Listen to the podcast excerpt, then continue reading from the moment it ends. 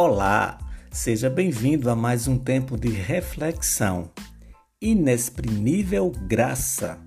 Efésios 1, 7. No qual temos a redenção pelo seu sangue, a remissão dos pecados segundo a riqueza da sua graça.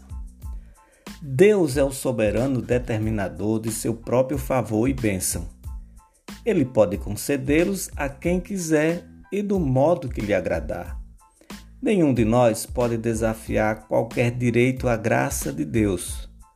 Temos, em grande parte, merecido dele o contrário. Em nosso primeiro estado de inocência, ele poderia conceder seus favores e generosidades simplesmente da maneira que lhe agradasse.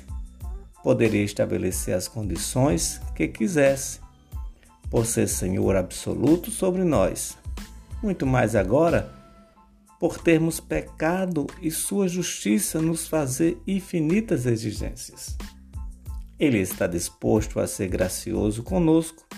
De qualquer modo, é graça maravilhosa e inexprimível.